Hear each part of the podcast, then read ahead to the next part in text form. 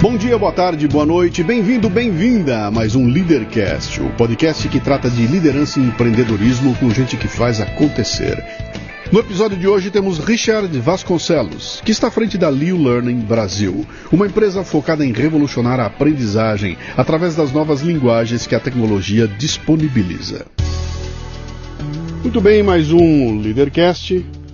Esse aqui é outro emplacado pela Motim, que é uma agência de comunicação que fez aquilo que se manda fazer. Mandou um e-mail para mim, estou aqui com um cara que é interessante, pá, pá, pá. Pô, vamos lá, cara, vamos ver. Estamos aqui para trocar uma ideia e vou começar com aquelas três perguntas fundamentais, tá? Que são as únicas que você não pode chutar, o resto você chuta à vontade, tá? Essas três não. Seu nome, sua idade e o que, que você faz. Tá. Primeiro, obrigado pelo convite. Meu nome é Richard Vasconcelos, eu tenho 34 anos e o que eu faço é, eu tenho uma empresa de desenvolvimento de conteúdo digital de aprendizagem online. Legal. Você falou Richard? Richard, é, demudo. Richard. É. Por que, que não é Richard? Porque aí primeiro perguntar para minha mãe, né? Mas a minha mãe, quando era jovem, morava na França, ela queria um nome Ah, internacional. tá. E, enfim, morei muito tempo da minha vida fora do Brasil. Então ela já queria um nome que Aham. fosse funcionasse em qualquer lugar do mundo. Mas você deve ser chamado de Richard para todo Toda hora. lado, né, cara? É só isso. Tudo que é não tem canto, jeito, então. Não dá pra ir contra a cultura, É. né? Ah, você nasceu onde? Eu nasci aqui no, no Brasil, né, Rio de Janeiro, mas eu saí do Brasil com 5 anos Tá. e voltei para o Brasil com 17 e voltei sem saber ler e escrever em português. Que legal. Então eu que, tive que, aprender português com 18 anos. O que, que sua mãe e seu pai faziam? Então, a, a- no Brasil foi na época do Collor, enfim, 91, queria sair, fomos, vamos tentar uma vida nova, e aí eles abriram uma agência de turismo em Orlando, nos Estados Unidos. Ah, que interessante. E aí a gente morou lá sempre como imigrantes de classe média, estudei só em escola pública. Sim. Então vivi lá e fui criado lá Você foi alfabetizado em inglês? inglês, exatamente. Falava português em casa? Falava português Né? em, em casa, só que com um vocabulário limitado, porque, enfim, saí do Brasil muito cedo. Seu pai e sua mãe são brasileiros. São brasileiros, eu e meu irmão, todos somos brasileiros. Você tem isso que eu te pergunto. Tem irmão também? Tenho. Mais tenho. novo, mais velho? Mais velho, um ano e meio. Tá. Então, E foi pra lá com sete. foi com sete, é. E aí vocês foram. Cara, que fascinante isso. É. Você crescer, ter a infância toda num- numa, numa realidade como aquela lá. Vinha ao Brasil de vez em quando para conhecer, para visitar. uma vez a cada dois anos para Aham. visitar a família. E, e aí tinha pouca relação. Assim, eu, eu fisicamente eu tenho pele clara, olho claro, então as pessoas achavam que eu era americano lá. Tá. Então realmente eu fui criado como um americano, Uhum. só tinha amigos americanos. E aí quando eu voltei para o Brasil foi um choque enorme. Imagino, cara. Pra- Não- pra não- chegar não- aqui. não vamos chegar nesse choque aí. Você, garoto, criança, nos Estados Unidos, naquela cultura, Uhum. você bebia aquela cultura, você você estava envolvido nela. O que, que um garoto com a tua idade queria ser quando crescesse lá, morando lá, cara, e tendo aqueles inputs da cultura americana? Tá, primeiro, quando era aquela coisa, o que, que você quer ser quando você crescer quando você é criança? Eu queria ser cientista, porque eu adorava matemática, adorava ciência, adorava. Então eu tinha esse perfil. Há um- pouco, aos poucos fui crescendo e, como adolescente, eu queria ser advogado. Porque eu gosto de falar, eu gosto de argumentar, Tá. adoro filmes nesse. Filme de tribunal, de- né? Exatamente, Oh, é adoro, adoro. Adoro filme de guerra também, coisas Aham. que têm re- relação com política. Enfim, ah, hoje, como líder, sou um cara que adoro estar à frente e falar. Ah, então eu queria ir para essa área, mas quando eu cheguei no Brasil, eu descobri que para ser advogado tem que saber ler e escrever. E aí eu não pude, não pude ir para essa área porque não sabia ler e escrever. Quando você estava lá, então você ficou lá dos 5 aos 12. Aos 17. 5 aos 17. É. Ah, havia essa perspectiva de que uma hora nós vamos voltar para o Brasil? Não, ou não? nunca, nunca. Como é que pintou essa volta? 11 de setembro. Então, a, é a coisa, todo mundo vê o lado bom dos Estados Unidos, só Uhum. que tem um lado que é muito difícil. Eu, eu- falei que bem no começo, ah, eu tinha uma vida de imigrante. Sim, Lá, ser imigrante não é ser igual americano. sim. Pintou 11 de setembro, mundo todo entrou em pânico, ia ter guerra. Ah, lá em casa começaram a surgir vários folhetos de entre no exército, a, a gente não sabia o momento que seria. Meus pais tinham agência de turismo, o turismo setor que teve muita dificuldade. Mal, é. E aí minha família, mãe, pai, irmão e eu, a gente falou, não, precisamos voltar para o Brasil. Uhum. E no Brasil, quando a gente saiu, tinha uma empresa familiar que era pouco conhecido, só que quando a gente voltou era uma empresa gigante De. de educação. Então, a- meu avô foi fundador da Estácio. Tá. Então, uma das maiores universidades do Brasil. Tá. Quando a gente saiu em 91, tinha uma única unidade. Tá. Quando a gente voltou, era muito grande. Então, a gente também teve uma, uma, vamos dizer, sorte de conseguir voltar Uhum. dentro de uma família estruturada. Meu pai conseguiu emprego, tudo mais. Que a maior dificuldade das pessoas que estão lá é conseguir voltar Uhum. a ir, porque realmente o choque de cultural é muito grande, mas também de trabalho, conseguir emprego, entrar no mercado, não é Você- muito Coisa fácil. interessante que você está dizendo é, a gente. Todo mundo sentiu o impacto do 11 de setembro, e Sim. cada um de uma forma, e a gente aqui no Brasil assistiu aquilo, foi um impacto muito grande. É, é, Impactou diretamente a nossa liberdade de ir e vir, e para os Estados Unidos ficou mais complicado, é, é, subiu o dólar, foi uma loucura que aconteceu no Sim. mundo inteiro. Mas você é o primeiro brasileiro que eu conheço que sofreu impacto direto, cara. É. Por conta do 11 de setembro, a tua vida virou Mudou. totalmente ao contrário. Vocês podiam estar lá até hoje. Sim, estaria lá. estar lá até hoje. E não só isso, se 11 11 de setembro fosse um ou dois anos depois, ou eu tivesse um ou dois anos mais velho, eu certamente não teria voltado. Então, como eu estava com 16 para 17, era menor de idade, Tá. eu não podia tomar uma decisão de ficar lá sozinho. Tá. Se eu tivesse 18 já na faculdade, certamente eu não voltaria. Cara, é muito louco isso. Se imaginar que um cara que enfiou um avião numa torre mudou tua vida. Sim. Ah, totalmente. não, mudou tua família, mudou a vida da tua família completamente. Totalmente. Que totalmente. fantástico. E isso, para minha visão, hoje, mais velho, mudou para o melhor. Porque, enfim, o, o rumo da minha vida foi É, para um caminho É que. o IC, né, cara? Que É, o IC, é, né? exatamente. IC, né? Exatamente. Mas é, é interessante, cara. Pô, que história. Ah, bom, toma-se a decisão de voltar pro Brasil. Sim. Voltou todo mundo de cara feia?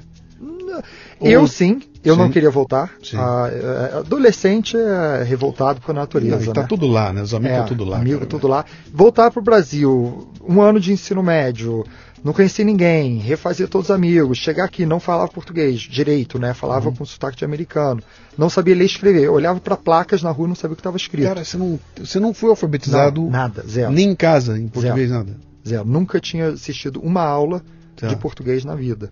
Então, tive muita dificuldade. Ah, hoje, claro, já leio, escrevo, enfim, com normalidade, mas fiz muita aula particular. Sim. E aí eu entrei numa escola muito pequena que fiquei um ano de tampão. Quando eu fui para a faculdade, sim, eu entrei meio que caí de paraquedas, literalmente, no Brasil, na cultura Se daqui. chega aqui e descobre que para ser advogado você ia ter que É. aprender a ler e escrever. O sonho do advogado dançou ali? Dançou, dançou. O que, que eu fiz? Eu, eu- meu avô era dono da universidade, então a primeira coisa que eu vi, qual é o único curso que eu posso entrar que não precisa saber ler e escrever? Aí descobri que era TI. Então fui fazer TI. Simplesmente pelo fato de não saber ler e escrever. Cara, você é uma coisa única, bicho. Isso já virou um quê? Já, já deu meme. É. Essa já deu meme. Eu fui pro TI porque eu não sabia nem ler nem escrever. Não, e, e pior não é isso, é que eu, eu ia para aula de TI ah, e tinha um- uma disciplina que era inglês técnico. Sim. Normalmente eu ia tirar 10, não conseguia tirar 10. Simplesmente pelo motivo que a prova era base de tradução. Eu tinha que traduzir para o português e não sabia como era em português. Então, Ah, o inglês, entendi. tinha palavra lá, como que é esse português? Eu falei, não sei, o inglês eu sei, mas o que, que é? Sim. Então, enfim, várias dificuldades aí dureza. nessa Não, tem, um- adaptação. tem uma outra, tem uma outra dureza, porque a, quem já teve essa experiência de estar envolvido numa atividade num outro idioma que não é o seu natal, você tem, você tem dois esforços terríveis. né? Na escola, por exemplo, você tem o esforço de aprender e o esforço de a tradução, que automaticamente você tem que estar. peraí, eu tenho que entender o que está sendo dito Ah. Para poder entender o significado dessa coisa. Que são dois. Acho que no final do dia você está acabado, né? Eu vivi muito isso, cara. Eu fui para lá muito e, reuniões e tudo. Que era, um- chegava no hotel, eu tava É. arrasado, mentalmente exaurido, né? Porque É. são dois. Você fica muito ligado, né? E a cultura também, que, que é um choque É, enorme. É tudo diferente, né? Ah. Você. Mas aí, voltando pro Brasil, Uhum. tirando esse lado da escola, que foi esse perrengue todo aí, se enturmou legal aqui? Ah, Bateu? É legal? Tá bom? Então, eh, consegui me enturmar com o tempo, demorou. A fazer, assim, eu pego, tenho amigos de escola e amigos de faculdade? Não, não tenho. Muito mais na minha vida profissional, Uhum. isso acabou engrenando mais. Mas com isso, obrigou a eu concentrar em trabalho e faculdade e muito cedo comecei a assumir responsabilidades e começar a trabalhar desde os 18 anos por causa disso. Então, como eu não conhecia ninguém, não tinha amigos, e tal, então vai trabalhar. E aí eu entrei na minha vida profissional bastante cedo por causa dessa adaptação. No TI. Na área de TI. Então, exatamente. você quando abraçou o TI, sabia por não, nada. por não saber ler nem escrever, É. e não sabia nada. De TI eu não sabia nada. É, é o primeiro caso que eu pego aqui, É. cara. Normalmente é assim, cara, pô, eu peguei um computador, peguei um game, ah, me apaixonei por aquilo e fui pro TI, né? Não. Você não, você foi por. Mas aí, você se apaixonou por aquilo? Aquilo bateu, é legal? É- Gostei muito porque eu, eu sempre gostava de matemática. Sim. Então, a, como TI tem muita matemática, lógica e tal, acabei gostando da área de TI. Tá. Só que o que me fez apaixonar mais é porque, na época eu não sabia, mas eu tinha um lado empreendedor que o TI permitiu fazer, Uhum. que era criar programas de computador. Então, como eu tinha essa, esse essa veia que eu não conhecia, eu adorava sentar e ficar escrevendo código e vendo telas sendo criadas. Isso assim, bem no início da internet. Sim. Então, a, então acabei me apaixonando por isso, a, porque permitiu criar. Legal. Deu pra você então encarar que minha vida profissional vai ser aqui.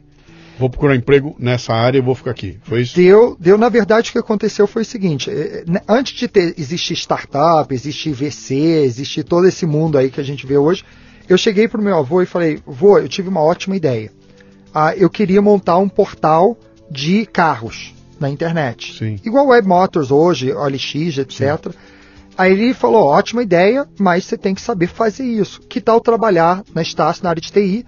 Se você aprender escrever código, fazer, você faz isso. Acabei entrando na Estácio, na área de TI, nunca fiz esse projeto, fiz, foi só o papo, o discurso, porque ele queria me trazer para trabalhar lá. na empresa, minha mãe não queria, mas eu acabei indo trabalhar aos 18 anos, estava na área de programação lá na, É- na Estácio. Essa expansão da Estácio de uma para esse coisa Uhum. Sim. grande que vocês chegaram aqui, foi seu avô que conduziu isso? Foi. Seu avô que estava à frente, ele que foi. Foi. o cara aqui. O grande empreendedor ali que fez a coisa rolar. Foi. Ele saiu da. A gente. Ele, ele fundou a Estácio em 1970. A Estácio era um curso preparatório de vestibular. A primeira sala de aula foi o quarto da minha mãe. Uhum. Então ele, na época, era juiz, queria ganhar um dinheiro a mais. Tirou minha mãe do quarto dela e botou uma sala de aula e começou a dar aula advo- para advogados para ser. É, OAB. para OAB não, para ser juiz. Tá. E aí deu aula de oito alunos, foi para 12, para 15, não cabia na, na sala, na- no quarto da minha mãe. E ele alugou uma, uma escolinha e começou a dar aula lá. E em 1970 ele conseguiu transformar isso na, na Faculdade de Direito Estácio de Sá. Tá. E aí depois foi abrindo novos cursos. E até 2007 ele era dono 100%. A gente abriu capital em 2007, já tinha 220 mil alunos. Você já estava aqui? Já, já tava tava aqui. Voltei no Brasil em 2002. Tá, 2002, tá. Ah, então, em 2007, quando abrimos capital, tinha 220 mil alunos, 64 unidades. Já era maior do 220 mil? Brasil. Mil alunos. Puta, isso é uma cidade, cara. Então, e ele fez tudo isso sozinho, sem dinheiro. Sim. Então, é, é- é um case realmente impressionante. Cara, que legal. Eu me lembro que até a abertura de capital, meu avô falou: meu sonho é conseguir acumular um milhão de dólares na minha conta. E ele tinha uma empresa gigantesca, mas ele nunca tinha dinheiro. Uhum. Então, porque tudo ele fazia o negócio, o negócio, ele nunca tirava nada para ele mesmo. Sim. Então, nunca foi um cara de grandes. Não, era tudo voltado para o negócio. E Sim. até um dos motivos da, da empresa ter crescido muito e se desenvolvido muito. Uhum. Mas aí, só voltando, aí eu entrei nessa área de desenvolvimento de software dentro da Estácio. Tá. E aí eu fiquei dois anos como programador, ganhando 800 reais, só escrevendo código o dia inteiro tal, então zero privilégio, zero ah, nenhuma outra coisa. Eu era um funcionário comum. Uhum.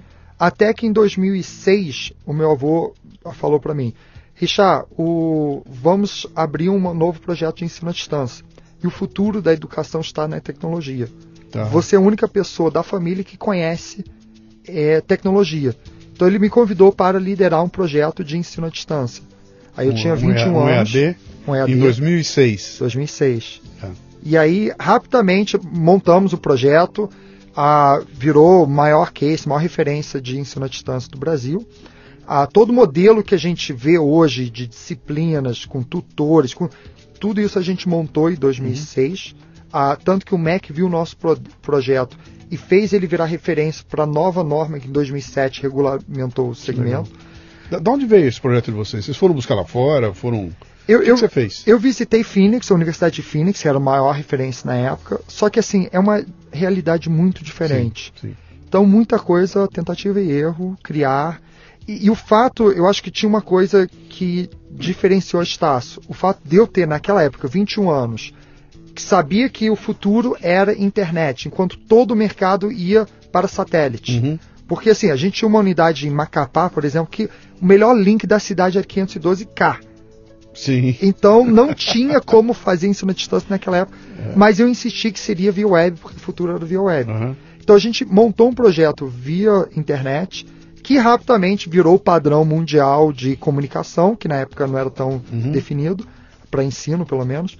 Ah, e aí a gente tinha uma vantagem muito grande, que a gente já tinha montado conteúdos, já tinha montado muita coisa, e quando todo mundo começou a entrar, nesse mercado 2011, 12, 13, a Estácio já tinha... Já estava voando. Já estava né? voando. Isso é uma coisa interessante que você falou, essa coisa da, da realidade diferente, né? Que você vai ver o projeto pronto, fala, puta, que legal, vou trazer e vou implementar aqui meus tempos áureos de autopeças, né? Grande indústria e tudo mais, a gente ultra antenado também, sacamos rapidamente que essa história que o, aquele modelinho de imprimir um catálogo em papel, mandar pro cara, uhum. o, o, mecânico com a mochila de graxa, eu falei que isso vai acabar tudo, isso Sim. vai virar vai virar catálogo eletrônico e tudo mais, a gente tipo, fuma, investimos em cima disso e fomos atrás.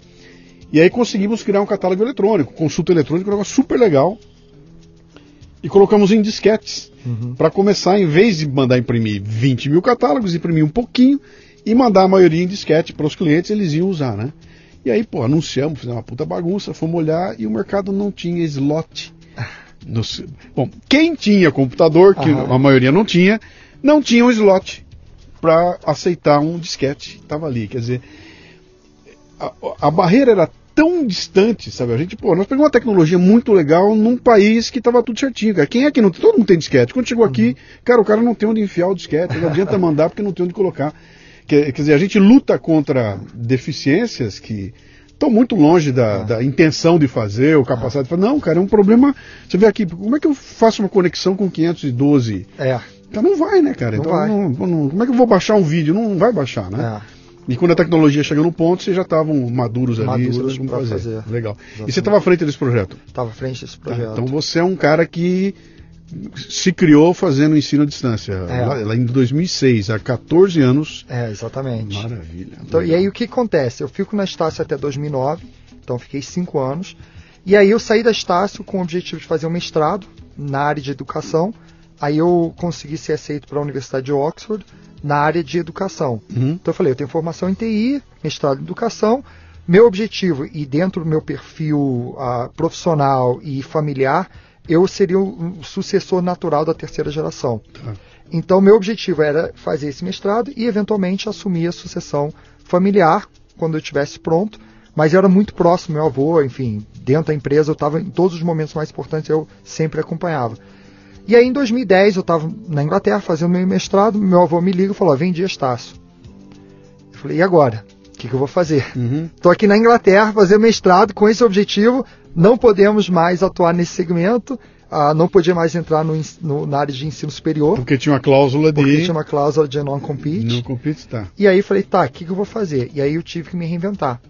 E aí foi o momento que eu falei, então tá, então eu vou trabalhar aqui na Inglaterra.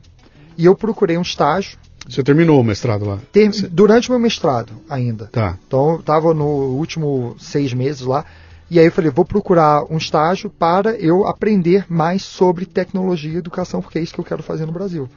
E aí eu trabalhei numa empresa chamada Leo Learning, que eu acabei trazendo essa empresa para o Brasil. Uhum. Então é uma empresa voltada para a educação corporativa. E aí como que foi? Primeira coisa, eu morava em Oxford, a empresa ficava em Brighton, que são quatro horas de distância, mais tá. ou menos.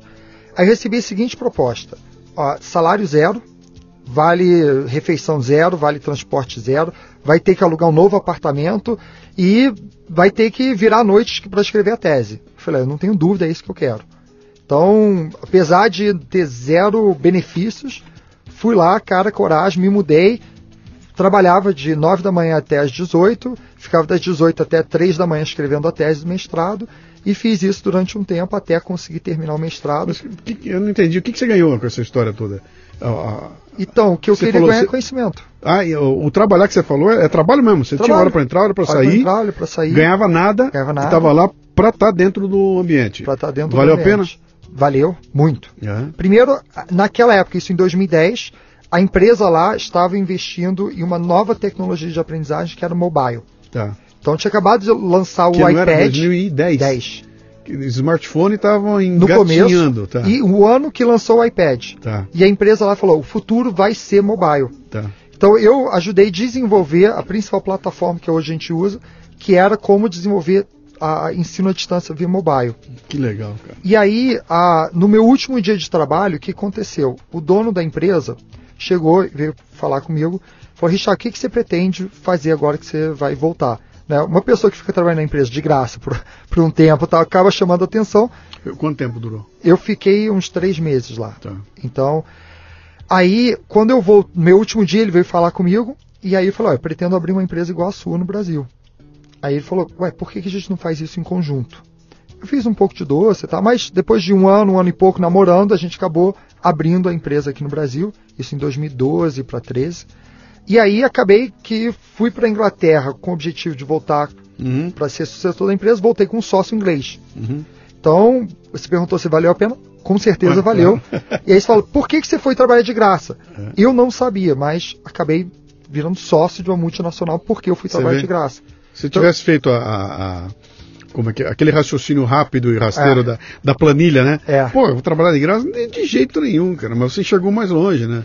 Você, você nem enxergou a coisa da sociedade. Você enxergou, eu quero estar dentro de onde as coisas acontecem É. para aprender. Exatamente. Tá ali pertinho, vou ficar um período lá, vou aprender. Então, é, Por, é- por sorte, você tinha como pagar a tua comida, Sim, como pagar. sim. Sem dúvida. Você tinha. mas as pessoas até falam isso. Eu falo, mas tem muita gente que tem condição de fazer e Uhum. mesmo assim não faz. Sim. Então tem muitos amigos que também têm condição de. Mas não, não, calma aí, não vou ganhar. Não, e a festa, e a farra, o que, que eu vou fazer? Tá. Uhum. Então, eu acho que é verdade, não é todo mundo que teria essa condição.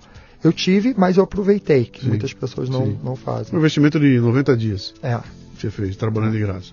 Pô, que história. Então, aí eu brinco que eu saí de, ci- de estagiário para CEO. Pois é. Né? Você, vem, você volta ao Brasil que ano? 2000 e... 2010, final de 10, início de 11. Tá, que eu 2011 voltei você, tá- você volta ao Brasil, então, com a missão de montar uma empresa aqui. É, aí eu montei uma outra empresa na época. En- Então, mas uma, uma outra coisa aqui. Até então você não tinha experiência de Zero. ter empresa, nada. Zero. Nada. Você, você trabalhava para alguém lá, né? Sempre. E você volta com a missão, vou montar um, um, um negócio. É com a missão não, mas muito mais com a visão, com a ideia, não é? Tá. Porque eu não era obrigado, podia fazer o que queria, mas falei, não, quero fazer isso. Ah, você não voltou com um contrato assinado com ele, nada, de sociedade, nada? Foi, um- foi um bate-papo. Até porque, para ele, um estagiário do Brasil, como que vai ser e tal. Então, Deixa esse louco lá, se der certo, deu. é, aí com isso, ele acabou vindo pro Brasil duas É. vezes, a gente foi namorando, demorou um ano e meio aí pra. E como eu tinha trabalho na Estácio, eu tinha muitos contatos. Tá. Quando ele veio pro Brasil, eu fiz um pequeno roadshow com vários contatos que eu tinha, e ele ficou encantado e falou: não, realmente achei o sócio certo.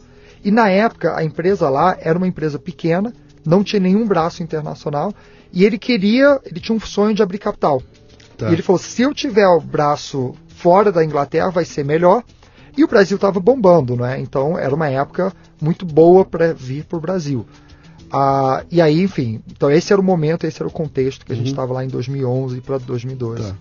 E aí você vai montar o teu negócio aqui então. Você falou que montou uma empresa antes? Eu montei uma empresa antes, uma startup, ah, que na Estácio, quando eu era programador, eu desenvolvi o sistema de gestão da Estácio. Então Tá. ajudei a desenvolver, né? era um programador lá na época. E aí eu montei uma empresa que fez um software de gestão de escolas. Tá. Tá? Então ficamos quatro anos nessa empresa, não deu certo, perdemos muito dinheiro nessa empresa, Ah, aprendi muito, mas não deu certo, a gente fechou essa empresa em Por que não 2016. deu certo? Ah, tava- vários motivos. Ela estava à frente É, do tempo. Não, não, não estava à frente do tempo. Eu, eu, boto o principal motivo fui eu. Eu, na época, não estava maduro o suficiente como líder, como empreendedor, como pessoa que pudesse organizar a sua equipe. Mas tem outra coisa que, a partir do momento que a gente ficou três anos desenvolvendo produto, o produto ficou pronto, fomos para o mercado, 2014, crise e tal. Tá. Aí, dois anos sem vender, falei, não, vou desistir. Mas assim, por que, que eu boto a culpa em mim? Se eu tivesse mais maduro, eu não ficaria três anos desenvolvendo um produto para ir para o mercado.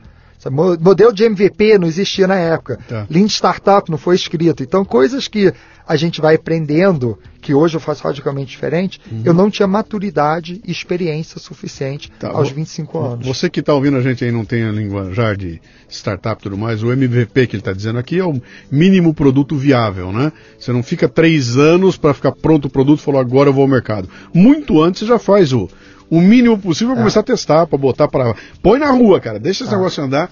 Que é uma tese que eu uso para mim aqui, que eu digo o seguinte: faça simples, n- não faça complicado, faça muito simples, publique, deixa as pessoas usar e aí você sofistica. É, exatamente. É a partir De- daí que você começa. Depois, quando a gente chegar na história mais recente, eu te dou Sim. vários exemplos de como usar MVP na prática, que Legal. hoje é o que dita qualquer Legal. coisa lá na empresa. Legal.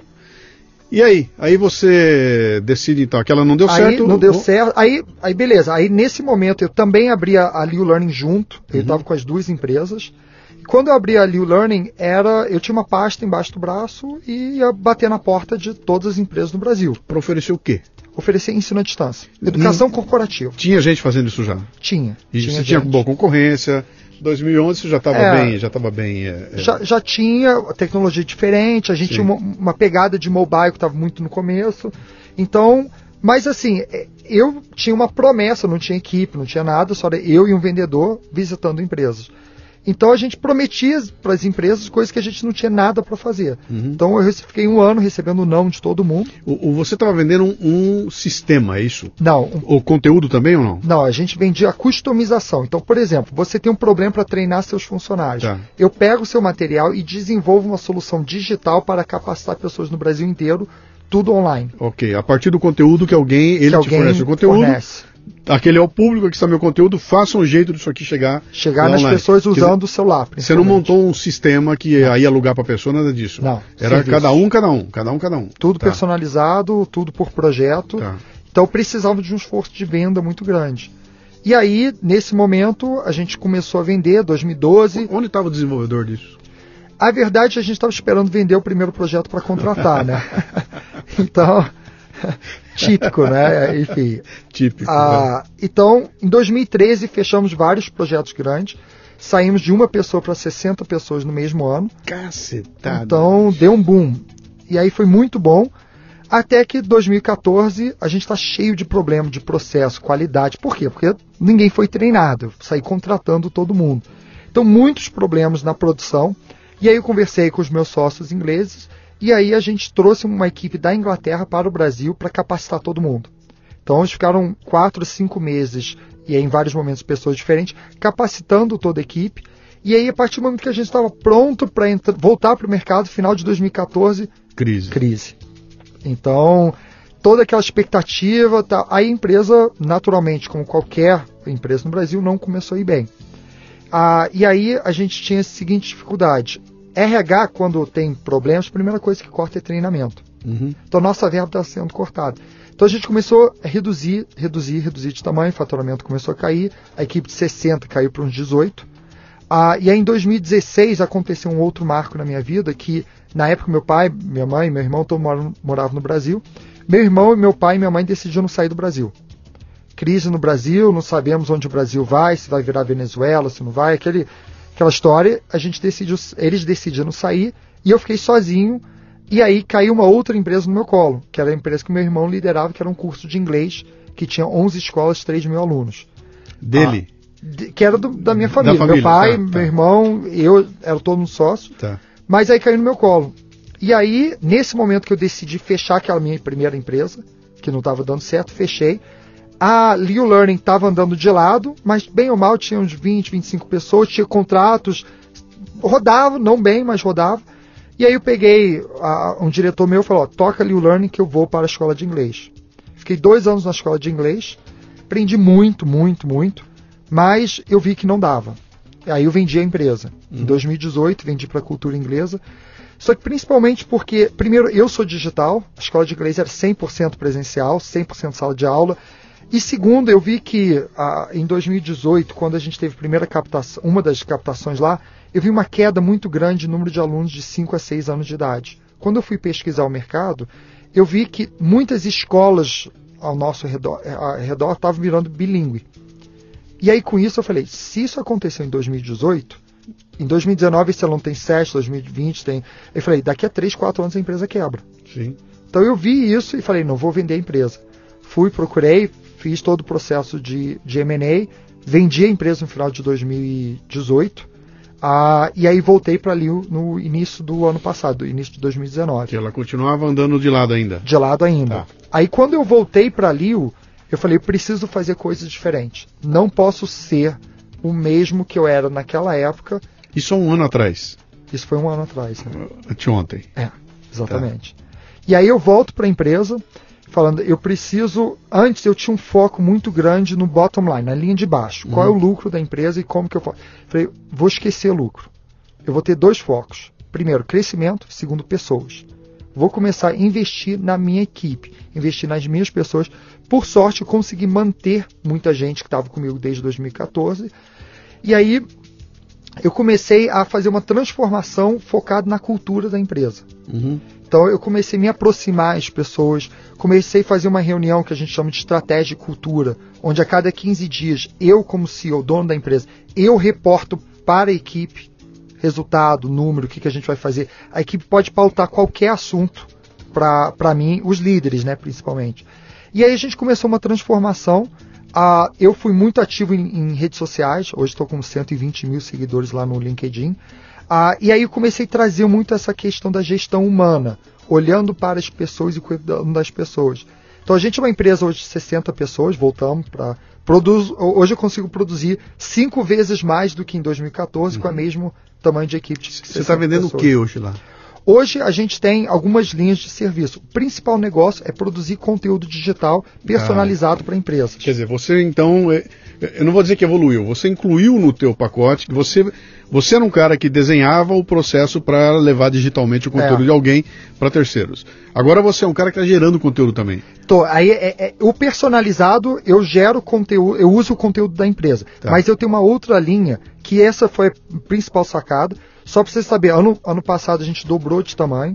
Esse ano a previsão é dobrar de novo de tamanho. Legal. E ano que vem de novo. Então a gente está num crescimento muito rápido. E aí uma grande diferença é que toda a minha vida foi buscar inovar na aprendizagem, educação digital, que eu chamo de liderar a revolução da aprendizagem. Uhum. E aí chegou no ano passado, em 2018, quando eu ia voltar para a empresa, falei, preciso fazer alguma coisa completamente novo. E aí a gente lançou um produto chamado Learning Flix, que é o Netflix da aprendizagem. Uhum. Então a gente criou webséries, não são curso online, formato Netflix, onde as pessoas vão aprendendo através de séries uhum. de uma forma completamente diferente de aprender. Séries é série mesmo, vídeo com atores, com. com alguns têm atores, alguns têm especialistas. Tá. Eu, eu vou, vou, te dar um exemplo. Por exemplo, vamos falar de inteligência emocional, uma das séries que a gente tem.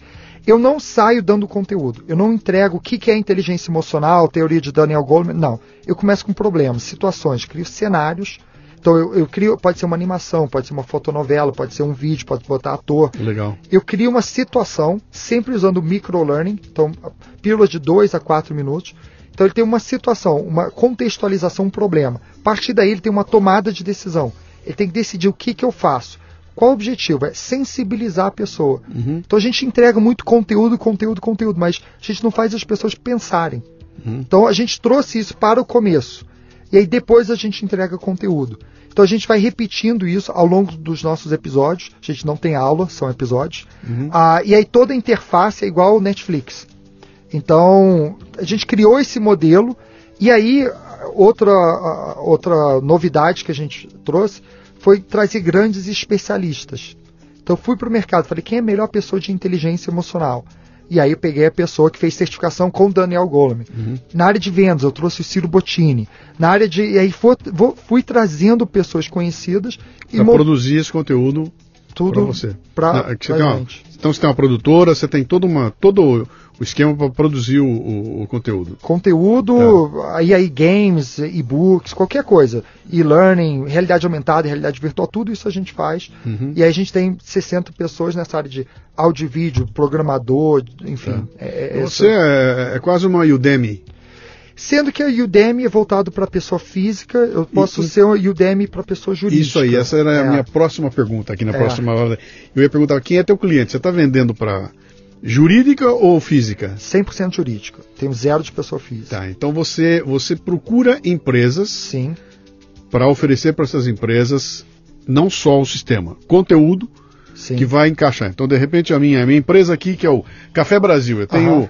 600 funcionários e tem a academia do Café Brasil aqui, de Uhum. liderança. Sim. Você chega lá e fala o seguinte, ó, eu tenho aqui um menu de coisas que você pode comprar para botar no teu pacote da academia, é isso? Além do menu, eu também vejo qual é a sua necessidade específica E- para tratar dessa dor. E, se, e pode criar isso também, você pode Sim. criar também. Então, vou, vou dar alguns exemplos. A gente, um dos nossos clientes é Raizen. Raizen é dono do posto Shell no Brasil. A gente faz capacitação para 75 mil frentistas no Brasil para ensinar como usar o novo aplicativo Shellbox. 100% customizado. Trouxemos um youtuber conhecido para ser o nosso ator e tudo no formato de websérie, onde Tá. a gente traz um conceito que a gente chama de edutainment, que é misturar educação e entretenimento. Entretenimento, tá. Então a série é leve, é, é alegre, tem piadas no meio, tem tomadas de decisão. Por exemplo, tem um momento que o cartão da pessoa não passa. Aí fala, o que, que você faria? Aí você tem a opção, ligar para o banco ou comentar os gastos do cliente. Aí ele começa a comentar os gastos do cliente, e aí faz piadas no meio e todo mundo adora, é muito, muito divertido. Uma forma completamente diferente do que a gente vê de professor em estúdio dando aula. Então a gente montou esse modelo novo de aprendizagem e aí a Raiz é um exemplo, a TIM, são se- 60 mil vendedores da TIM que são capacitados nos nossos sistemas. Enfim, aí tem várias grandes empresas que têm essa demanda, como que eu treino mil, dois mil, dez mil, vinte mil pessoas. Então esse é o nosso foco. Você está ouvindo o Leadercast, que faz parte do Café Brasil Premium, a nossa Netflix do conhecimento, que redefine o termo estudar ao transformar o seu smartphone em uma plataforma de aprendizado contínuo. No Café Brasil Premium, através do site ou pelos aplicativos para iOS e Android, você pratica uma espécie de MLA, Master Life Administration, recebendo conteúdo pertinente, de aplicação prática e imediata, que agrega valor ao seu tempo de vida. São videocasts, sumários de livros, podcasts, e-books, eventos presenciais e a participação em uma comunidade nutritiva, onde você faz um networking com gente como você, interessada em crescer. Acesse cafedegraça.com para experimentar o prêmio por um mês sem pagar. Eu consigo ver então, a tua empresa deve ter. Você tem aquele tripé tradicional, que é o tripé de marketing, fazendo teu, teu- teu- o comercial que vai fazer a venda e tudo mais. Mas eu estou vendo ali um outro pé, que é o pé da tecnologia, onde o teu sistema tem que estar em dia, né? Os caras lançaram aí um celular maluco novo, É. o teu negócio tem que rodar nele lá, né? Tem alguém de tecnologia. E também tem um núcleo de produção de conteúdo. Que aí o Exatamente. bicho pega. Você tem que ter redator, tem que ter diretor, tem que ter. Isso é outro, é, é outro animal, É. completamente diferente, né? Ah, você começou isso há um ano. Há um não, ano não, com- não. Comecei lá em 2011, Não, 12, mas, já- já- retomei há um ano. Mas já vinha. e- e- esses pés que eu te falei já estavam. Estavam tudo andando. Você já tinha produção de conteúdo quando você pegou ela um ano atrás, quando você entrou de cabeça. Não 100% do jeito que está hoje. Tá. A gente tinha um braço só de personalizado com 8 ou 10 pessoas nessa equipe. Uhum. Tinha mais uns 4, 5 programadores e uma pessoa, duas pessoas em vendas. Então, umas 18 pessoas mais ou menos a equipe. Quando eu voltei, eu falei, não, preciso criar produtos meus que são escaláveis, que Isso trazem é- isso é- qualidade. isso que eu queria isso eu montei do zero um ano atrás. Tá. E aí a gente lançou o primeiro curso em janeiro do ano passado. E ano passado foram 12. A ideia é esse ano é dá, lançar me dá um exemplo de 20. um curso desse.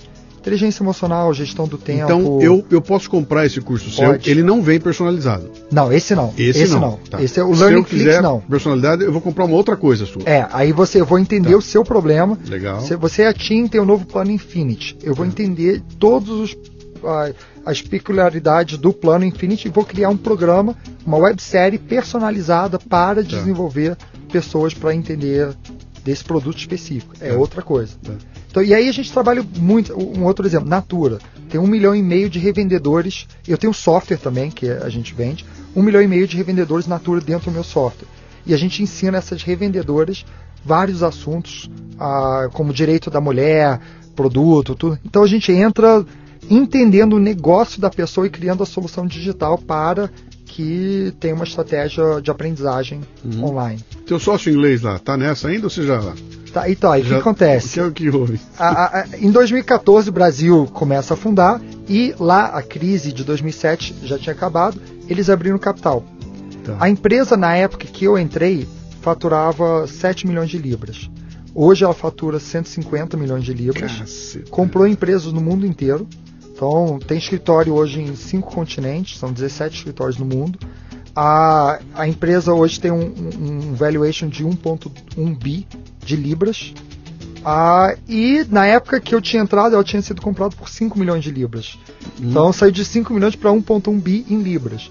E aí o que acontece? Eu entrei lá e fui o primeiro escritório internacional, o primeiro sócio. Então hoje eu faço, e aí novamente por sorte, coisas da vida e tudo mais, mas faço parte mundial, maior empresa desse setor de educação corporativa do mundo.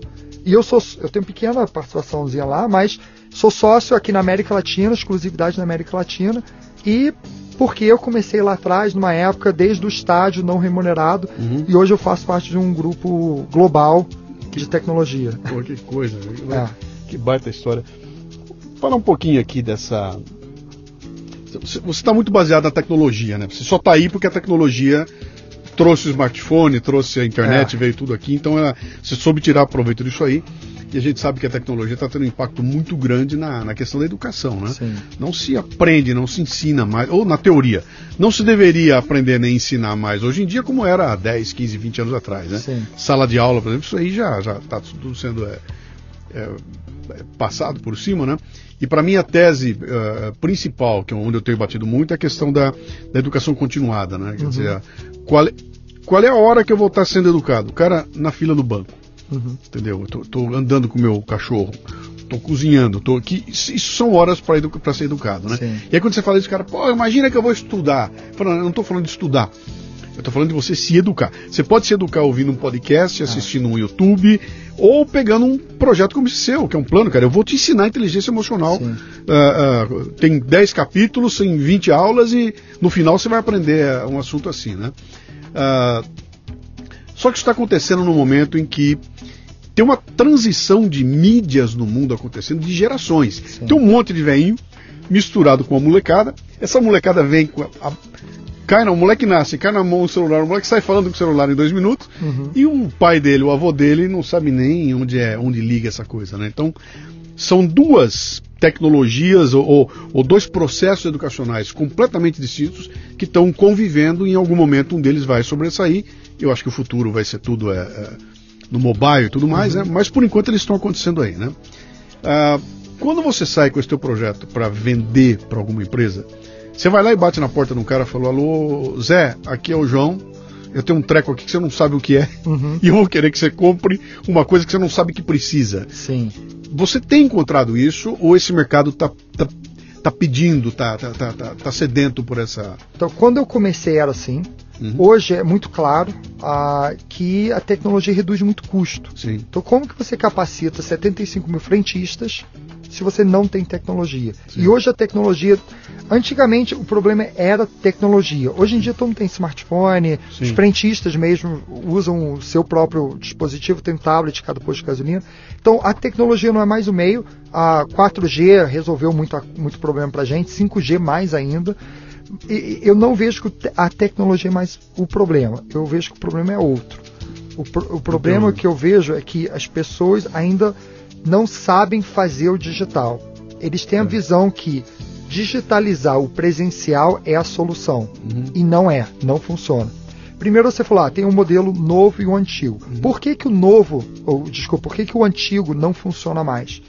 Simplesmente porque a, a nossa taxa de depreciação de conhecimento hoje é em torno de 20% ao ano. Então, antigamente, você, 20 anos, 30 anos atrás, você fazia faculdade, a taxa de depreciação naquela época era por volta de 5% ao ano. Então você conseguia, com um diploma, durar uhum. 20 anos até que o conhecimento e o processo mudasse. Você conseguia passar o livro do, do, do irmão para o outro, né? Exatamente. Passava de irmão para irmão, né? Exatamente. É. Hoje você não consegue de um período para outro. Uhum. Então, a, a, taxa de depreciação de 20% ao ano significa que tudo que eu aprendo agora, daqui a um ano, 20% mudou. Dois anos 40, 60. Cinco anos mudou tudo. E a gente quer ensinar os alunos em cinco anos, uma graduação. Então, pela primeira vez na história dos Estados Unidos, ano passado, MBA de dois anos teve uma baixa em procura e aumentou a procura de MBAs de um ano.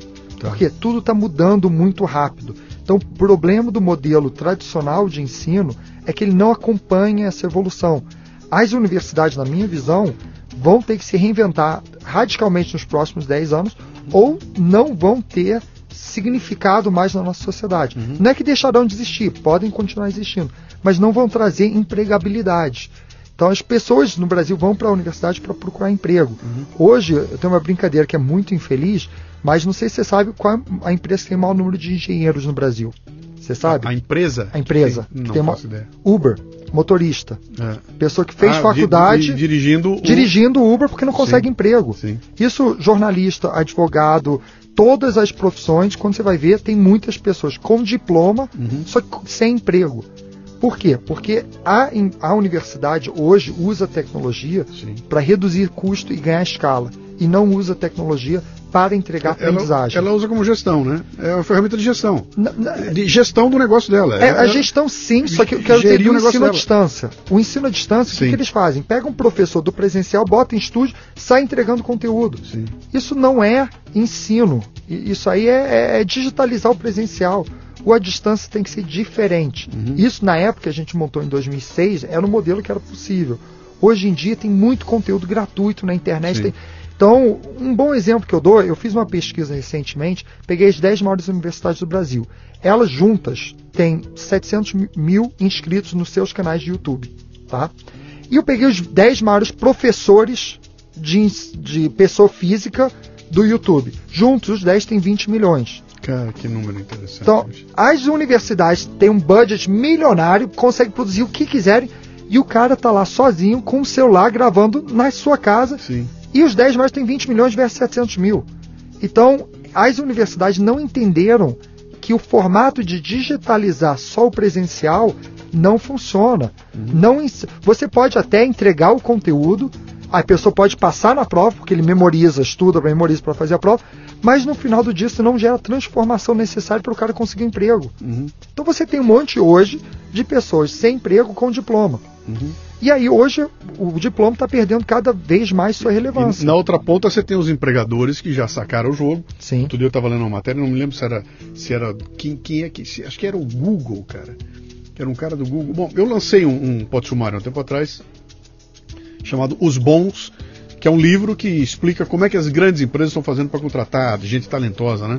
E uma coisa que chamou a atenção é o momento que ele conta lá que os caras estão virando o currículo de ponta cabeça. Uhum. Ele pega o currículo, vira ao contrário e começa de baixo para cima. É. Então, deixa eu ver os hobbies desse cara, deixa eu ver o que ele, o que ele gosta, o que ele E o último ponto é onde é que eu me formei. É. Que, e os caras dizem, cara, eu não tô nem aí se esse cara tá, tem diploma ou não tem. Eu quero saber o seguinte, qual é a dele, né? O que, que é. interessa a ele. Que, e, e aí tem um monte de gente sem diploma ah. sendo contratada, porque esse cara tem os atributos que estão muito além do, do ensino convencional, né? É, eu, eu costumo dizer, o, a, o, profissional do futuro não é medido por o que ele sabe. Uhum. Porque o Google sabe tudo. Você é medido pelo que você consegue fazer com o que você sabe.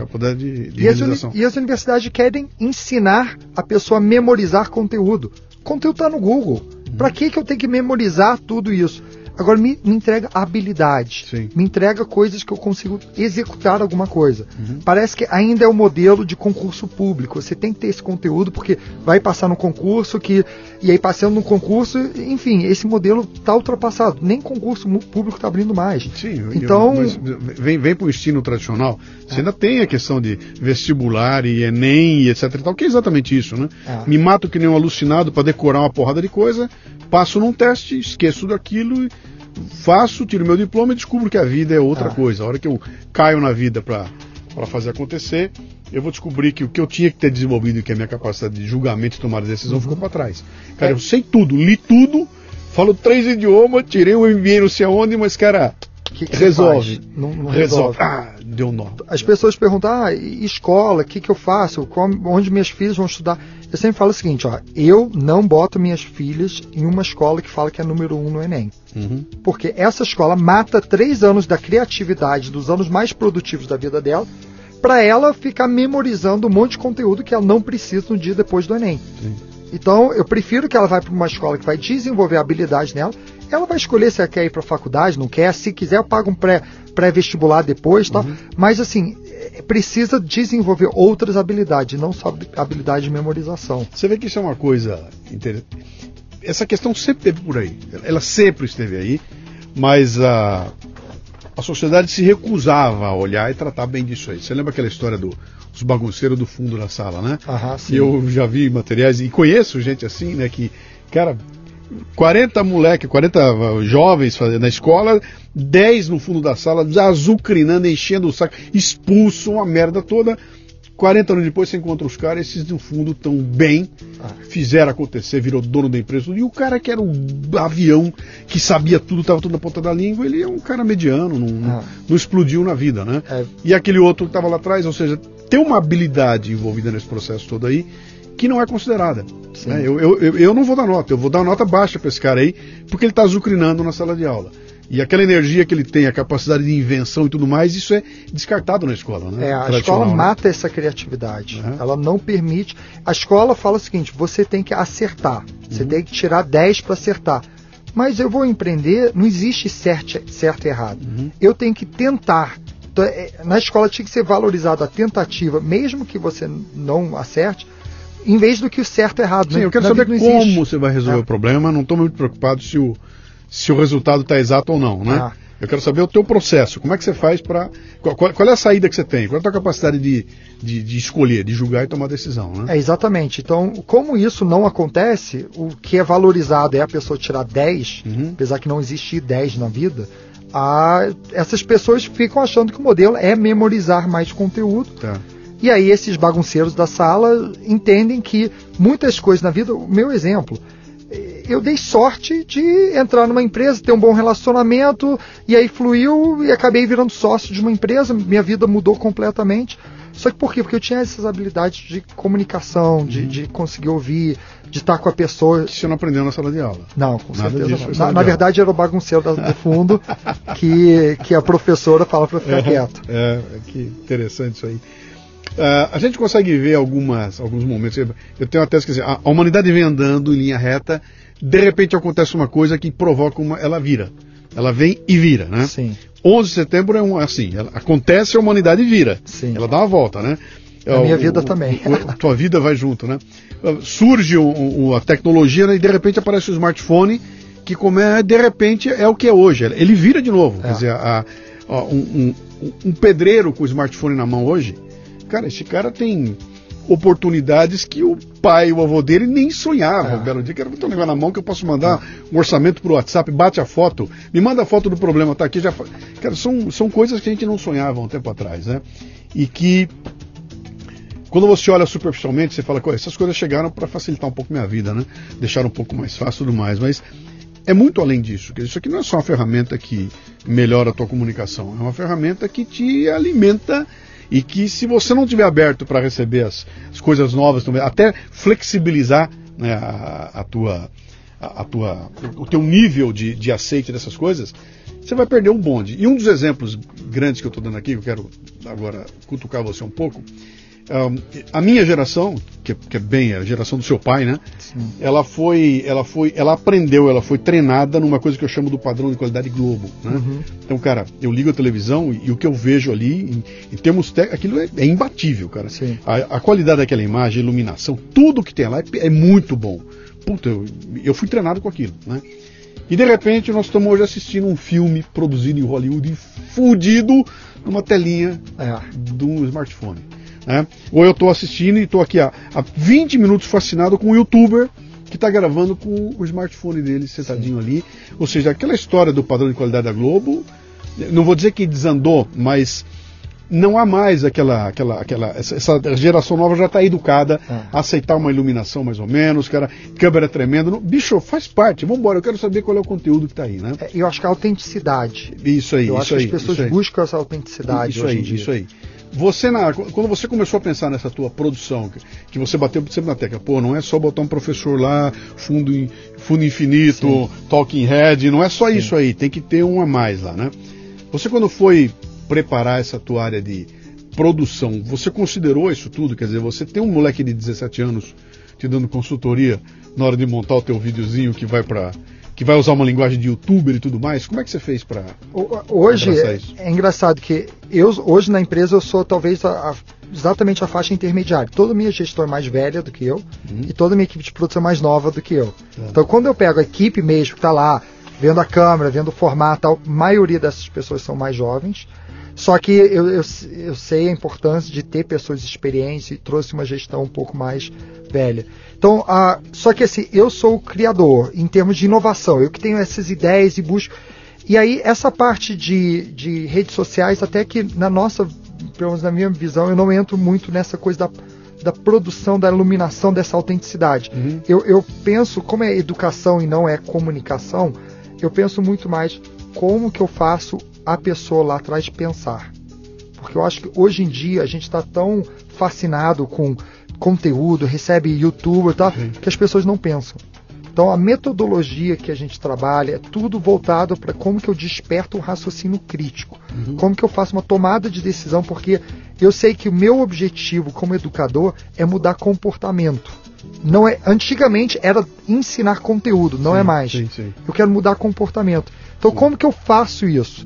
Então eu vejo muito, a, a, nossa produção é muito bem feita, muito profissional. Não digo que é profissional Globo, mas também não é um YouTube onde vai ver a câmera tremendo. Mas o nosso foco maior está na metodologia. Como de fato eu entrego aquela mudança de comportamento que eu quero. Uhum. Isso vem um pouco da, do meu histórico de ter começado em TI, mestrado em educação, vivido lá na Estácio, tudo mais. Então, esse está sendo mais o nosso foco. E também usando algumas tendências atuais, muito formato de microlearning. Então a gente não tem nenhum vídeo nosso acima de 4 minutos. Uhum. Nenhum. Aí você fala, eu não tenho como ensinar negociação em 4 minutos. Claro que não. Mas eu tenho como mudar diversos tipos de mídias e entregar coisas diferentes, cada um com 2, 3 minutos. Então eu entrego um problema num formato animado, depois eu vou para um vídeo gravado, depois eu vou para um podcast, depois eu tenho um infográfico, depois tudo isso, e ele nunca tem uma experiência igual, maior do que 4 minutos. E aí eu vou complementando. Por que 4 minutos? Porque tem uma pesquisa da, da, Deloitte que mostra que as pessoas, a partir do quarto minuto de um vídeo, o engajamento começa a cair. Uhum. Então, por isso 4 minutos. E nenhum episódio nosso tem mais de 24 minutos. Por quê? Porque tem outra pesquisa que mostra que os funcionários das empresas têm 1% do seu tempo por semana uhum. para dedicar a, a, a, a, treinamento. Então, que dá 24 minutos por semana. Quer dizer, esse nosso papo aqui que dura uma hora e vinte, nós estamos fodidos. Não, porque a gente a gente está, na verdade, a gente não está no momento exatamente de treinamento e desenvolvimento. É. A gente está mais numa comunicação, Sim. entretenimento, e Mas a pessoa está no carro, no trânsito agora. Você sabe que essa diferença é, é é interessante. Eu, eu, montei um negócio também de assinatura, é, assinatura recorrente, montei uma, uma área de educação continuada e tudo mais, e eu estava estudando esse negócio da assinatura recorrente, e os caras mostrando como é que é o, o, a dinâmica de quem assina, de quem deixa de assinar, o cara que vai, o cara que para, e o meu público é, é, é, é o B2C, não é B2B no Sim. caso, né? E, e, eles contando ali como é que tem regras que funcionam ali, que aquela regra é a regra da, da academia de ginástica, sabe? Eu vou lá, faço a assinatura da academia e um belo dia eu olho para aquilo e falo, cara, eu, eu tô indo muito menos do que eu podia ir, tô usando tão pouco que eu vou largar, que eu é. desisto. É. Então eu deixo de usar, ou eu deixo de assinar porque eu não estou usando aquilo. E eles estavam passando essa pesquisa mostrando o seguinte: quando você produz conteúdo, é a mesma coisa. Você pode produzir conteúdo muito legal. Um belo dia o cara fala: pô, cara, o cara mandou para mim quatro e-book, dois não sei o quê, papapá. eu não consegui ver um quinto disso aí. Eu desfaço. Eu desfaço. E o único lugar que esse cara aceita é quando é entretenimento. Então, ninguém desfaz da Netflix é, porque tem conteúdo demais. É verdade. Entendeu? É verdade. se é conteúdo, vai, cara. Se, é, se, aliás, se é entretenimento, manda bala, cara. Eu tô aí. E é lá fica, então a, as regras não servem para entretenimento. Então, quando você falou aí da educação mais entretenimento, você está mesclando essas duas coisas, é. né? E tem que ter um puta cuidado para não virar bobajada, né? É. é. Mais entretenimento do que, do que conteúdo, né? É, então, a gente também tem.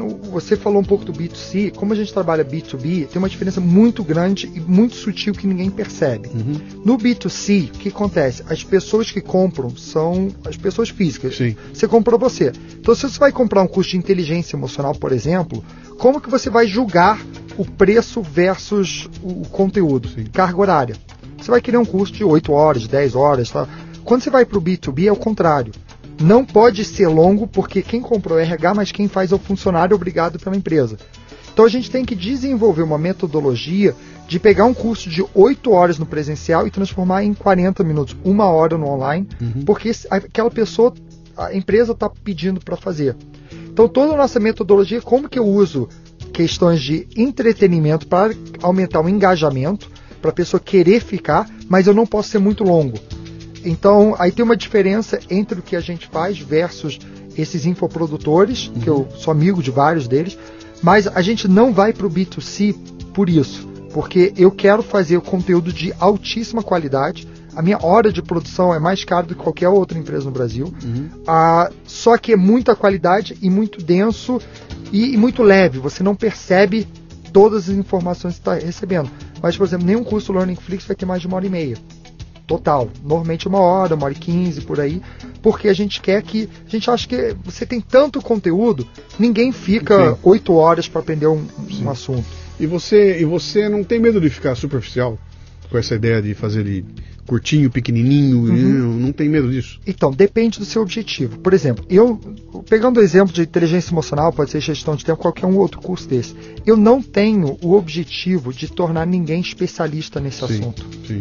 Então, meu objetivo é sensibilizar a pessoa e dar o conhecimento necessário para ela conseguir querer ou não aprofundar em outro assunto. Então acho que depende um pouco do seu objetivo. Uhum. Como o que eu faço é para muita gente, como eu falei, 75 mil pessoas, Sim. 60 mil pessoas. Se eu fizer uma coisa de 8 horas, eu vou trazer uma profundidade que nem todo mundo quer. Então, meu objetivo com o Learning Flix é pincelar o assunto, mostrar o suficiente que você precisa saber para o seu dia a dia. Uhum. Então, esse é o Learning Flix. Só que a gente tem outros produtos que entram em mais profundidade, que aí vão desenvolver outros temas em outros formatos, mas mesmo assim sempre usando essa coisa de trazer raciocínio, de provocar através de perguntas, etc., e nunca entregando conteúdo, uhum. somente entregando conteúdo, digitalizando o presencial. Então aí depende um pouco do foco. O foco que eu trouxe aqui era mais uhum. essa sensibilização. Você, em algum momento, pensou em conversar com o MEC, com levar esse tipo de posição para alcance nacional, entendeu? E dar um passo além, em vez de, em vez de eu vender para empresas, eu vender para o Estado, é, vender para um município. Você né? falou uma palavra aí que eu comecei a tremer, MEC. É, tudo... É, MEC, não, verdade, não, não, eu depois eu mudei para Estado dizer. e município, né? Não, eu entendo o que você quer dizer. É, é, é, olhar para o ensino tradicional Sim. e ver, é muito difícil, por alguns motivos. O ensino tradicional hoje é muito lucrativo muito lucrativo. Você pega as maiores universidades, tem margem de EBITDA de 35% a 40%. Então são máquinas de imprimir dinheiro. Sim. O modelo atual. Só que, como que você vai. O exemplo, como você vai falar para Blockbuster que o negócio do futuro é streaming? Uhum. Você não consegue. Ela tem centenas de lojas, centenas de prédios, centenas de professores, tal, tal, tal. Você vai trazer um modelo onde você tem que investir muito numa produção de qualidade e o curso não é mais 60 horas, curso é de duas horas, de quatro horas, com uma densidade, um formato diferente. É muito diferente o modelo. Uhum. Então, pode ser que eu volte aqui daqui a três anos, quatro anos, e fale que eu fiz uma grande bobagem na minha vida, mas eu acredito que o futuro da educação vai muito mais nessa linha de você não vai ficar quatro anos numa sala de aula para aprender. É, o que eu, tô, eu, tô, eu, tô, eu entendo o que você está dizendo, eu estou imaginando o seguinte aqui. Imagina que você pega uma, um município que tem um prefeito que tem uma visão uhum. lá para frente toda, né? E esse município tem dentro dele lá uma, uma em volta dele um, um, um, cinturão de indústria de metalúrgica, alguma coisa Sim. assim, né? E tem mil carências desse mercado que aquele que o município não, a, a educação tradicional não vai suprir, né? E de repente esse prefeito falou, cara, tudo aquilo que a educação tradicional está fazendo, deixa fazer. Sim. Mas eu vou criar aqui uma outra coisa que está baseada nesse teu modelo, onde eu vou oferecer para quem quiser na cidade eh, se especializar nessa outra coisa, né? Ah, e aí o cara pode entrar lá de repente fazer um curso de mecatrônica, tô falando uma bobagem, tá? Sim. Mas mecatrônica que não tem nenhuma sala de aula, não vai para lugar nenhum, mas ali ele teve acesso, foi lá o município entregou para ele e ele fez usando o teu, o teu esquema lá, né? Ah, onde é que eu acho que esse bicho pega, né? Que, que é uma outra ruptura que tem, que tá vindo pelo caminho aí.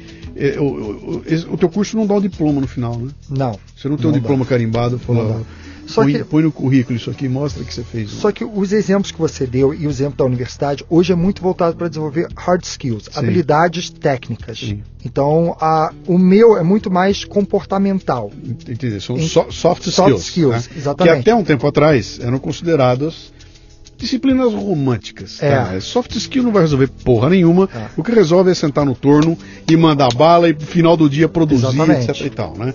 E agora está dizendo para mim que começa a nascer uma ideia de que, bicho, segredo. Está no soft. É. né? Não- Você não vai abandonar nunca o hard skill. Não. Ele continua existindo, Continua. mas para administrá-lo precisa do soft skill que foi esquecido e jogado num canto. Né? É, não, e aí você falou uma coisa do, do presencial. Eu acredito muito no presencial, mas eu não acredito no presencial do jeito que ele é. Eu não acredito que você tem uma aula com 80 alunos, o professor fica lá escrevendo no quadro toda a matéria dele, os alunos têm que copiar, no final de dois meses tem que repetir tudo que ele falou numa prova. Não acredito nesse modelo. Eu acho que a tecnologia traz uma vantagem de entregar todo o conteúdo antes do encontro presencial. Então todo mundo já entra no encontro com o conteúdo. E aí a sala é muito mais trocar experiência e construir, consolidar o conhecimento. A interação do professor tem que ser com o aluno e não com o quadro. Então eu acho, eu acredito muito nessa importância do presencial, só que para um outro modelo. E aí todo mundo sempre fala, ah, mas eu não quero ter um médico formado via ensino à distância, ou sem diploma.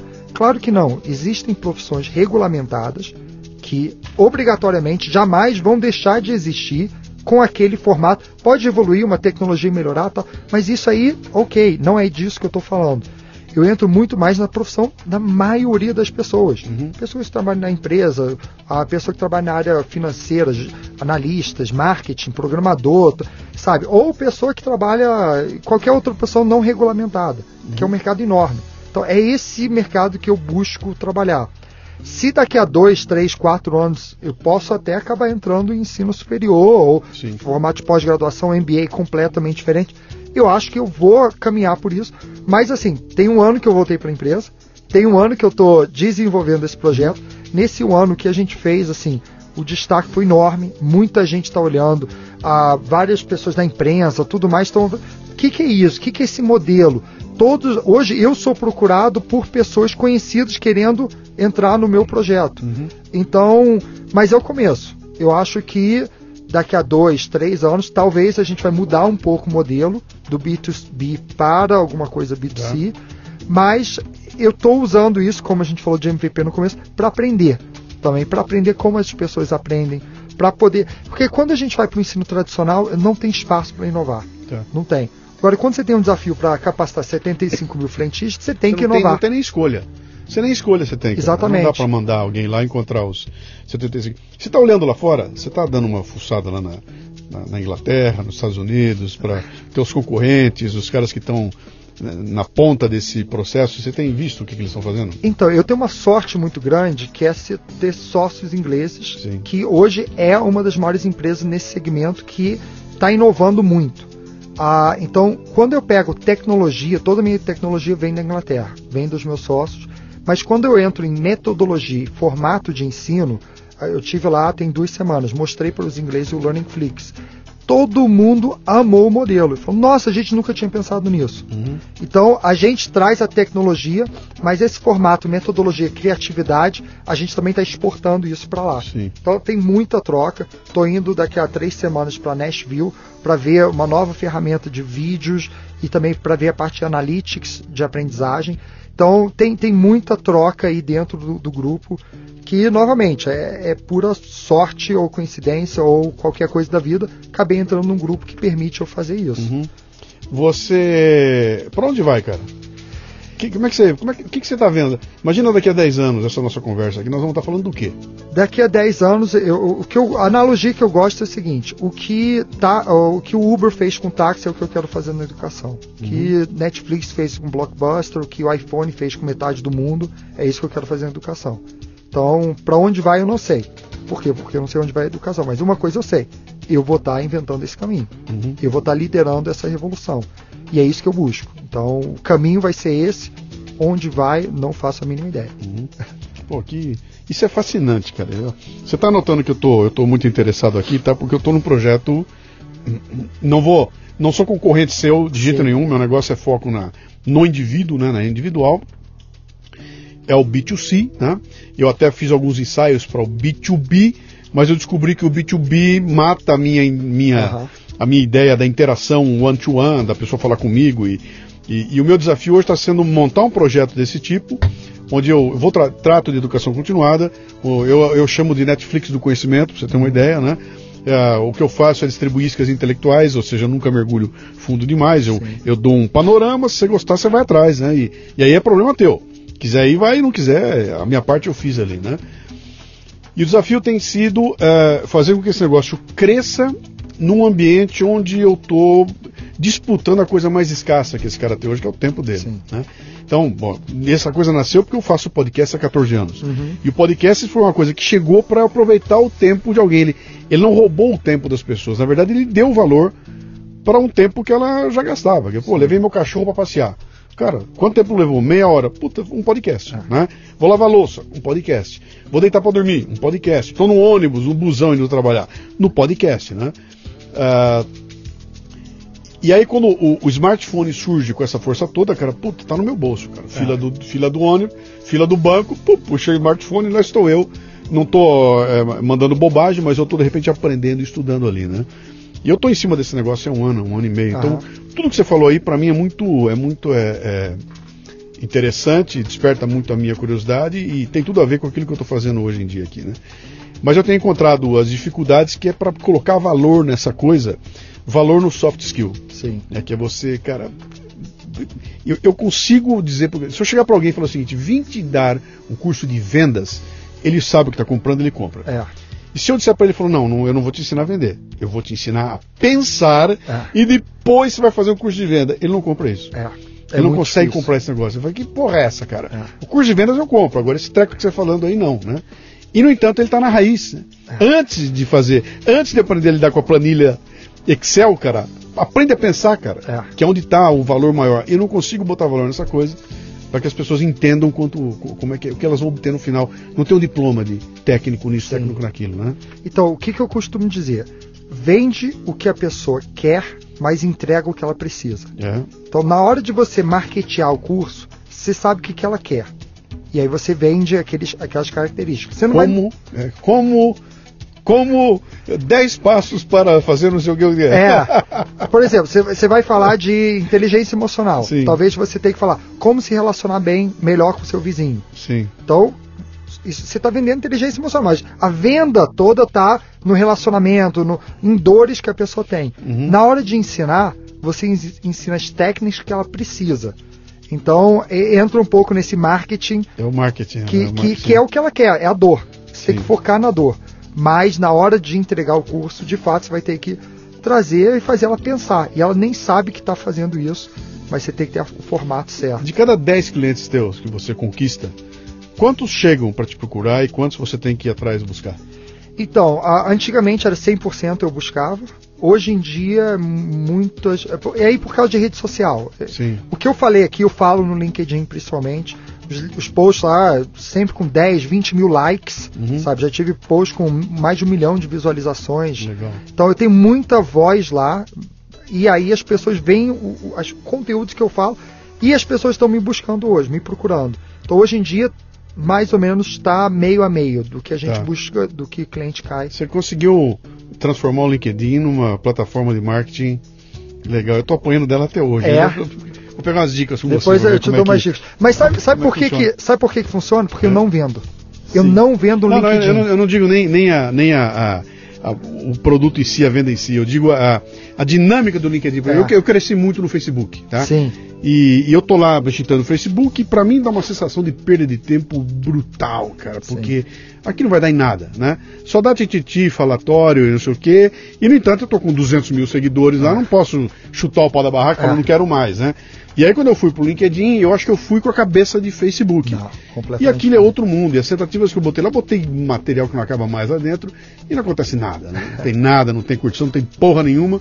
Aí eu me enchi o saco e, e meio que larguei o LinkedIn. Porém, a ideia de que eu estou perdendo tempo no Facebook e a cada dia fica mais claro, né? Sim. Aquilo virou um, uma rinha de galo. Você entra lá para dar porrada. Lá não vende porra nenhuma lá, né? Não acontece nada. Né? E... É que depende do público. Meu público é RH.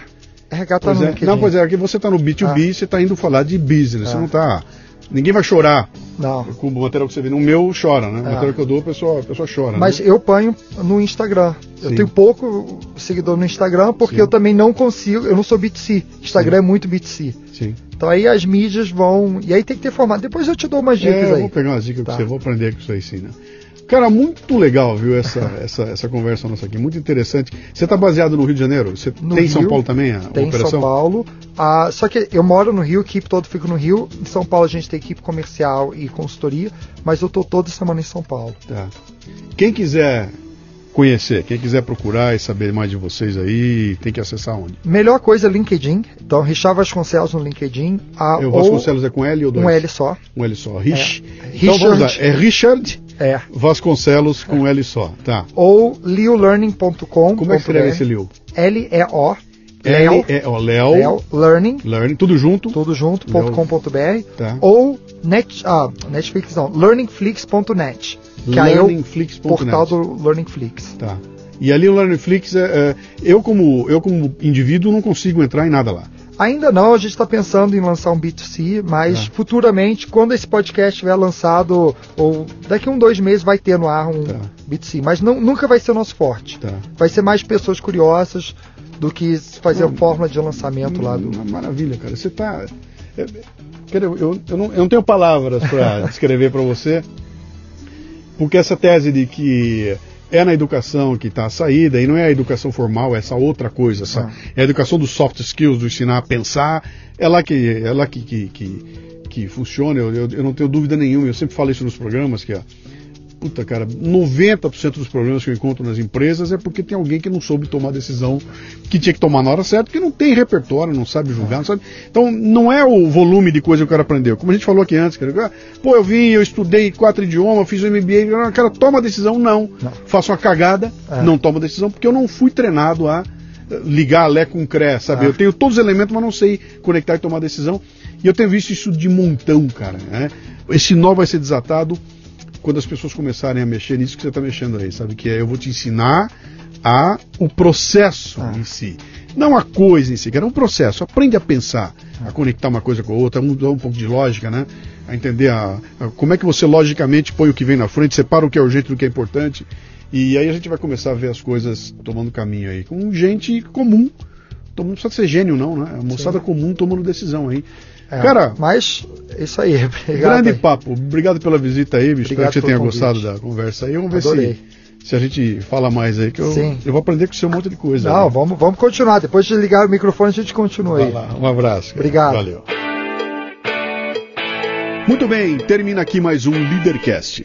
A transcrição deste programa você encontra no leadercast.com.br. O Leadercast nasceu da minha obsessão pelos temas liderança e empreendedorismo. É em torno dele que eu construí minha carreira com mais de mil palestras, nas quais distribuo iscas intelectuais para provocar equipes e indivíduos, ampliar seus repertórios e sua capacidade de julgamento e tomada de decisão. Leve o fitness intelectual para sua empresa. Acesse lucianopires.com.br e conheça minhas palestras. Você ouviu o Leadercast com Luciano Pires. Mais uma isca intelectual do Café Brasil. Acompanhe os programas pelo portal cafebrasil.com.br.